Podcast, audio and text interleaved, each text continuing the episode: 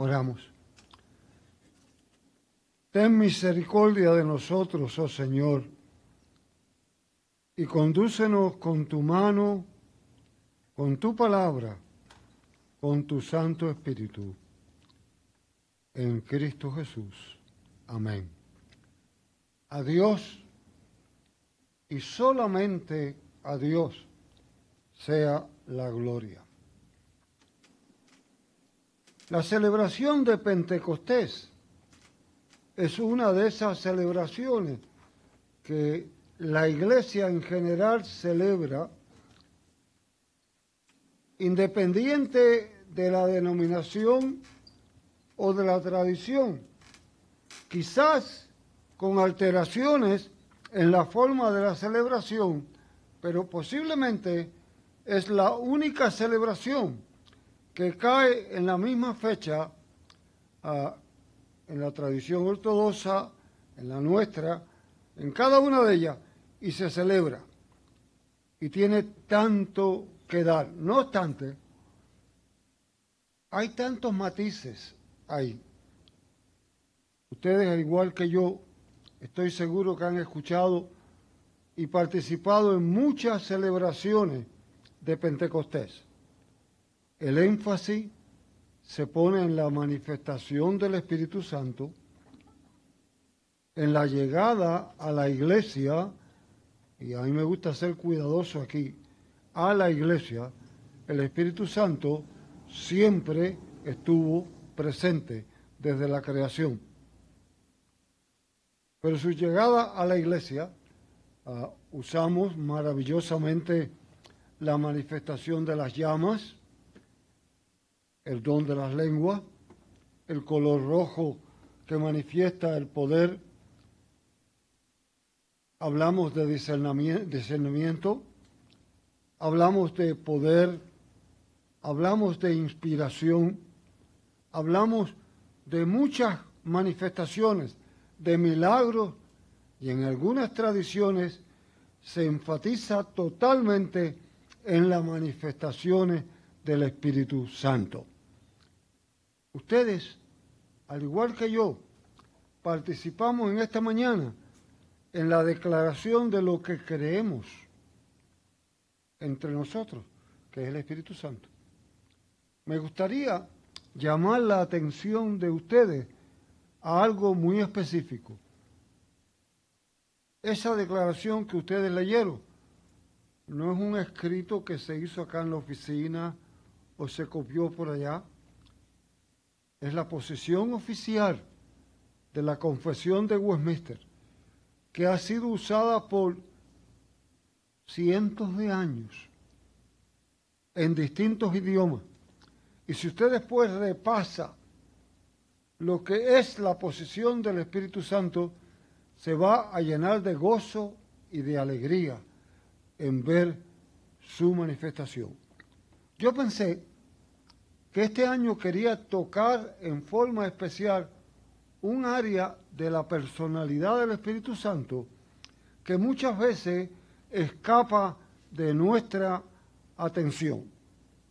El pasaje leído hace un momento nos manifiesta, nos recuerda, nos pone claro, ya Jesús está seguro de su partida. Ya Jesús está seguro que no va a estar más con los discípulos. Y les advierte que les enviarán a alguien que les recordará y les enseñará todas las cosas. Les recordará y le enseñará todas las cosas.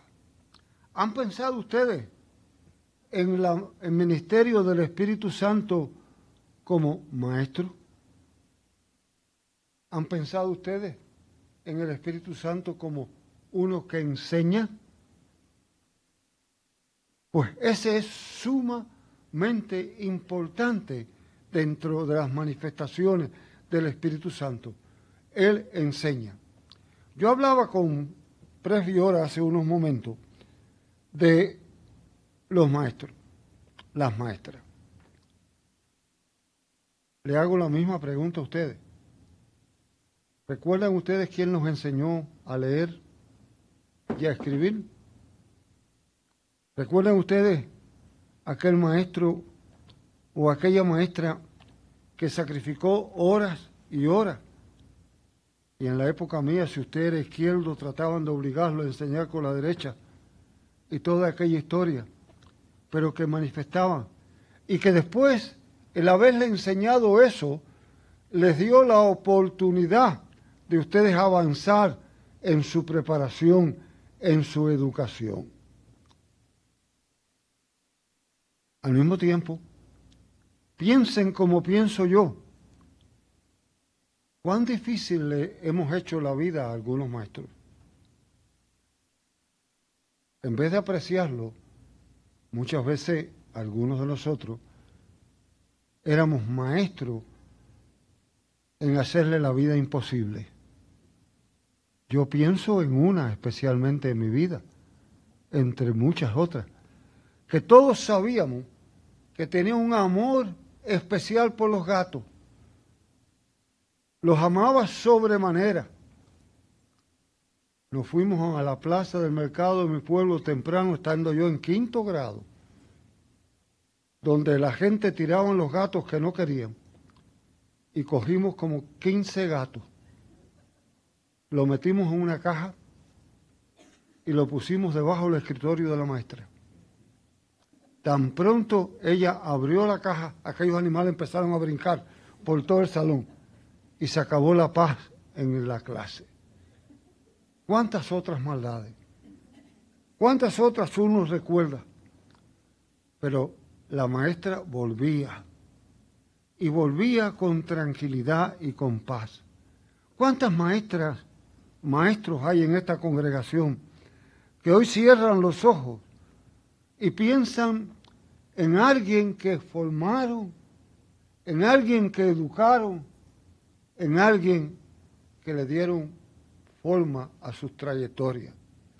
Yo nunca tuve la paciencia, enseñé algunas veces, pero nunca tuve la paciencia de lo que conlleva para ser maestro. No obstante, muy temprano en mi casa lo vi con Marta. Marta se especializó en enseñar a leer. Y viviendo en Bailan, yo recuerdo que su especialidad era enseñar muchachitos a leer en inglés que llegaban de acá. Y después lo hizo aquí en American School.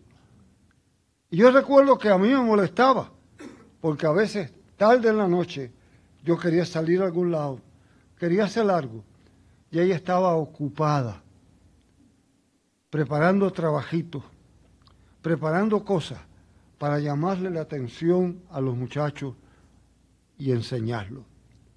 No obstante, al igual que me imagino que le ha pasado a muchos de los que están aquí, en los sesenta y pico años un día me dijo, estoy cansada creo que me voy a jubilar. Con razón, muchos maestros se jubilan a los cincuenta y pico de años. Muchas veces no apreciamos lo maravilloso del trabajo de la enseñanza. No obstante, es básico y maravilloso. El Espíritu Santo es el maestro que no se cansa, el maestro que no se rinde, el maestro que sigue insistiendo. ¿Te ha pasado a ti como me ha pasado a mí, que vas a hacer algo y te viene a la mente un pasaje bíblico? ¿Te viene un verso? ¿Te viene una palabra de un ser que tú has querido? un verso de un coro, unas palabras de un predicador, unas palabras de tu mamá o tu papá. Ese es el Espíritu Santo. Has querido ir a un lugar y de buenas a primeras dice, no, no me conviene. Ese es el Espíritu Santo. Has querido tomar una acción y tomas tiempo para actuar y descubres que lo que ibas a hacer no es lo correcto, ese es el Espíritu Santo. Has visto un pasaje en la Escritura una dos, tres, cuatro, cinco veces, y de buena a primera te salta la gran verdad que en él hay, ese es el Espíritu Santo. Desgraciadamente, muchas veces buscamos los dones del Espíritu Santo más que los frutos del Espíritu Santo. Y ahí es donde perdemos la enseñanza. A mí siempre me llama la atención los árboles de Navidad. Los que me conocen cerca saben que a mí me encantan los árboles naturales. Con perdón a los demás, yo detesto los artificiales. De corazón. Pero me encantan los naturales. Pero reconozco que los naturales lo único que hacen es manifestar los dones. Son bonitos, se le ponen regalitos, se le ponen guirnaldas, se les ponen bolas, luces y aparecen maravillosos. Pero tan pronto usted remueve el árbol, son artículos muertos. El árbol se seca y no tiene ninguna trayectoria, pero en las afueras, el árbol sembrado en buena tierra con buena raíz, da frutos. Y usted se alimenta de los frutos. Y usted disfruta el color. Y usted manifiesta la alegría de un árbol vivo, porque son los frutos mucho más importantes que los dones. ¿Cuántas veces hacemos la parada en los dones y perdemos de vista los frutos? Una pareja que asistía a una iglesia, él había aceptado a Jesucristo como Señor y Salvador y se desarrollaba bien en la iglesia. Ella, a pesar que asistía, no creía. El pastor predicó sobre el Espíritu Santo, sobre la función del Espíritu Santo, sobre la labor del Espíritu Santo. Conversando afuera, él le dice, ¿qué te parece el sermón? Dice, ay, demasiado artificioso. ¿Cómo alguien puede creer en algo tan idealista? Él tranquilamente le dice, ¿tú crees en la luz eléctrica? Dice, sí, ¿tú la ves? No, pero ella riposta, pero veo sus frutos cuando prendo la luz. Él le dice, el Espíritu Santo es igual. No lo ves, pero ves la consecuencia de su labor. Un maestro que nunca se cansa. Un maestro que te está enseñando a ti y a mí. Te está guiando. ¿Qué tienes tú? ¿Qué tengo yo que cambiar? ¿Qué necesito orientarme? ¿Qué necesita esta congregación hacer distinto? ¿Qué necesita? El maestro sigue. Te cansas tú. Se cansan los que te siguen, pero él no se cansa. Yo le decía hace un momento, antes de comenzar el servicio, al coro, yo he estado orando por un avivamiento, por un verdadero avivamiento. Y me imagino que algunas personas me conocen a mí mejor que me conozco yo.